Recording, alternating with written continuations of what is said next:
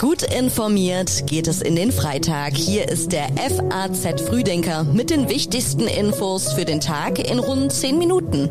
Heute ist der 23. September. Und das ist das Wichtigste für Sie heute. Im Bundestag geht es mit den Finanzlöchern der Krankenkasse und der Gasumlage um zwei harte Brocken. Putins Referenten starten und Frankreich setzt jetzt auf Windkraft. Schauen wir noch ganz kurz auf die neuesten Meldungen aus der Nacht. Israels Regierungschef Yair Lapid hat sich vor der UN-Vollversammlung für einen Palästinenserstaat ausgesprochen. Eine Mehrheit der Israelis sei für die Zwei-Staaten-Lösung, sagte er. Die Bedingung dafür sei, dass ein solcher Staat friedlich sein müsse. Wirtschaftsminister Robert Habeck rechnet mit Milliardenverlusten für die deutsche Wirtschaft durch Energieeinkäufe. Gründe seien der Wegfall russischer Energie, aber auch fehlender Atomstrom aus Frankreich. Polen drängt auf eine Rosneft-Enteignung in der Ölraffinerie in Schwedt. Die PCK-Raffinerie Schwedt ist bislang nicht in Staatshand. Deutschland ist bei der Versorgung auf Polen angewiesen. Die Texte für den FAZ Frühdenker kommen heute Morgen von Redakteurin Rebecca Buchsein. Mein Name ist Theresa Salentin. Guten Morgen, schön, dass Sie heute mit dabei sind. Putins Scheinreferenten starten. Mit den Referenten wird die Annexion weiterer ukrainischer Gebiete durch Russland vorbereitet. Die Referenten sollen von heute an bis kommenden Dienstag in den besetzten Teilen der ost- und südukrainischen Gebiete von Donetsk, Luhansk, Cherson und Saporizhia stattfinden. Russlands Präsident Wladimir Putin hatte klargemacht, dass er die Gebiete an Russland anschließen will. In einer Fernsehansprache sagte Putin am Mittwoch, die Bürger Russlands können sicher sein, dass die territoriale Integrität unseres Mutterlandes, unsere Unabhängigkeit und Freiheit, ich betone das noch einmal, mit allen uns zur Verfügung stehenden Mitteln gewährleistet werden. Diejenigen, die versuchen, uns mit Atomwaffen zu erpressen, sollten wissen, dass sich die Kompassrose auch in ihre Richtung drehen kann. Weder die Ukraine noch die internationale Gemeinschaft werden die Abstimmung unter der Besatzungsmacht Russland anerkennen. Auch Bundeskanzler Olaf Scholz hatte klargestellt, die Scheinreferenten würden nicht akzeptiert. Kiew rief die Männer in den vier Gebieten derweil abermals zur Flucht auf. Nach der Einverleibung des Territoriums durch Russland könnten sie auch in die russische Armee eingezogen werden. Der ukrainische Präsident Zelensky sagte diese Woche in einer Videobotschaft vor der UN-Vollversammlung, A crime has been committed against Ukraine gegen die Ukraine wurde ein Verbrechen verübt und wir verlangen eine gerechte Bestrafung. Das Verbrechen wurde verübt gegen unsere Staatsgrenze, gegen die Leben unserer Bevölkerung, gegen die Würde unserer Frauen und Männer und gegen die Werte, die uns alle zur Gemeinschaft der Vereinten Nationen machen. A community of the United Nations. Beim UN-Sicherheitsrat in New York forderte Bundesaußenministerin Annalena Baerbock von Russland, This is a war you will not win. So end the war. Sie werden diesen Krieg nicht gewinnen, also beenden Sie den Krieg. Stoppen Sie das Leiden in der Ukraine. Hören Sie auf, Ihre eigenen Bürger in den Tod zu schicken. Stoppen Sie Ihre Scheinreferenten, die genauso rechtswidrig sind wie der Krieg, den Sie legitimieren sollen. Stoppen Sie den Getreidekrieg, der den Hunger in der Welt verschlimmert, besonders im Süden. Die EU-Kommission will wegen der Referenten und der am Mittwoch beschlossenen Teilmobilmachung neue Sanktionen auf den Weg bringen. Zurzeit ist ein Paket in Arbeit, dessen zentraler Bestandteil eine Preisgrenze für russische Öllieferungen sein soll. Die Gasumlage ist Streitthema im Bundestag. Während der ein oder andere schon ein Informationsschreiben vom Energieversorger zur Gasumlage bekommen haben dürfte, geht es im Bundestag heute um deren Abschaffung. CDU und CSU fordern angesichts der bevorstehenden Juniper-Verstaatlichung die Abschaffung der Gasumlage und ihr Antrag ist heute Thema. Hier kommt ein kurzer Ausschnitt aus Robert Habecks Rede am Mittwoch im Bundestag. Scharfe Kritik an der Forderung der Unionsfraktion. Das muss man sich mal auf der Zunge zergehen lassen, was dieses Land erlebt. Und was hören wir von der Opposition? Und das ist der eigentliche Punkt. Die Gasumlage muss im Fußballstadion oder was? Ist das eine Demo? Muss weg. Sie sind die Muss weg Opposition. Was ist denn das für eine Antwort? Fragen Sie mich mal, was mir alles nicht gefällt und was ich mir wünschen würde, was alles weg muss. Aber das ist doch keine Politik. Was kommt denn stattdessen? Was ist denn die Antwort darauf?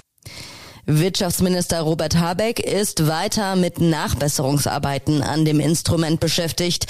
Laut einem Entwurf soll jetzt ein Anspruch auf finanziellen Ausgleich nur für Gasimporteure gelten, bei denen die ersatzbeschafften Mengen einen Anteil von mindestens einem Prozent am deutschen Gesamtgasverbrauch ausmachen und die ohne die Zahlung des Ausgleichs im jeweiligen Quartal ein negatives Ergebnis vor Zinsen, Steuern und Abschreibungen aufweisen.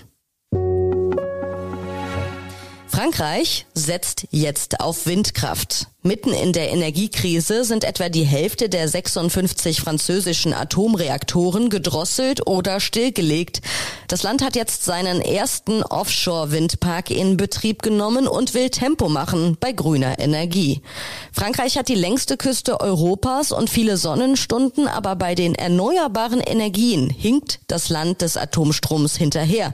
Damit soll nach dem Willen des Präsidenten Emmanuel Macron jetzt Schluss sein.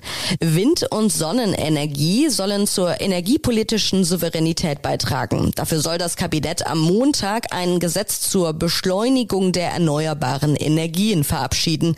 Genehmigungsverfahren, Ausschreibung, Bau, das ganze Verfahren soll schneller gehen, verspricht Macron. Er hoffte auf diese Weise bis 2050 etwa 50 Offshore-Windparks fertigzustellen. Weil zum Vergleich, in Frankreich beträgt der Anteil der Windenergie an der Stromerzeugung 7,8 Prozent, in Deutschland 23 Prozent. Weil Frankreichs Atomkraftwerke wegen Wartungsrückständen vielfach nicht laufen, ist das Land in diesem Winter auf europäische Solidarität angewiesen, besonders von unseren deutschen Freunden. Das sagte Macron. Um die Finanzen der gesetzlichen Krankenkassen steht es schlecht. Weil in den kommenden Jahren Milliarden fehlen, braucht es schnelle Hilfe. Der Bundestag beschäftigt sich mit einem umstrittenen Gesetzentwurf dazu. Bundesgesundheitsminister Karl Lauterbach rechnet mit einem Defizit von 17 Milliarden Euro allein im Jahr 2023 für die gesetzliche Krankenversicherung mit ihren 57 Millionen Mitgliedern. Die Ampelkoalition will das Loch mit einem Paket von Schnellmaßnahmen stopfen, wobei das Defizit in den kommenden Jahren weiter wachsen und das Problem damit nicht behoben sein dürfte. Lauterbach plant unter anderem mit einem höheren Zusatzbeitrag für gesetzlich Versicherte ab 2032. Der Bundeszuschuss soll zudem um zwei Milliarden Euro steigen.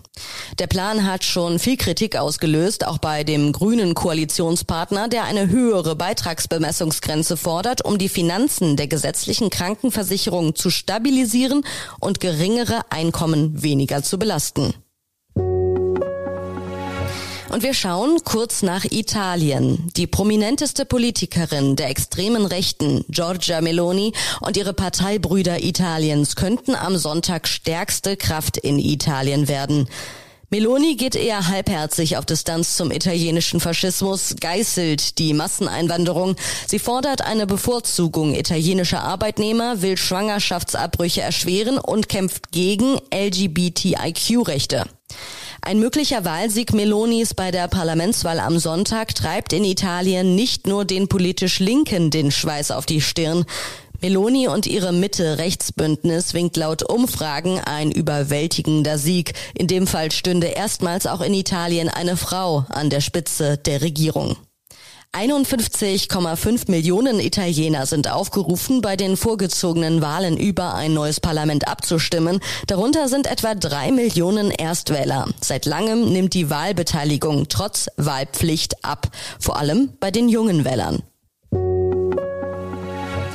Es ist sozusagen die WM-Generalprobe für die Fußballnationalelf. Trotz der Corona-Ausfälle ist das Ziel in der Nations League klar.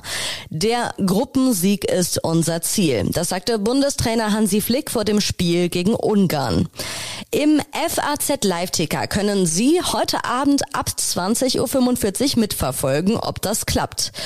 Zwei positive Corona-Tests von Manuel Neuer und Leon Goretzka haben Flicks Pläne für das Nations League-Spiel in Leipzig durcheinandergewirbelt. Auch Julian Brandt wird wegen eines grippalen Infekts fehlen. Mit sechs Punkten liegt die deutsche Mannschaft vor den letzten beiden Spielen einen Zähler hinter Ungarn auf Platz zwei. Bei einem Sieg gegen Ungarn ist Flicks elf Tabellenführer. Am Montag könnte die Mannschaft in England mit einem weiteren Sieg Platz eins absichern. Und jetzt gibt es zum Schluss noch einige Empfehlungen aus der Redaktion für Sie, alle zum Nachlesen auf faz.net. In Wirtschaft geht es um die Gasversorgung. Die Briten machen den Weg für Fracking frei. In Gesellschaft heißt es, Leonardo DiCaprio wird älter, seine Freundinnen nicht. Und in Stil geht es um die Frage, welche Outfits im Büro erlaubt sind und welche nicht. Von uns gibt es am Montag wieder eine neue Folge. Der FAZ Frühdenker ist dann wie immer ab 6 Uhr online und ich wünsche Ihnen jetzt schon mal einen schönen und entspannten Start ins Wochenende.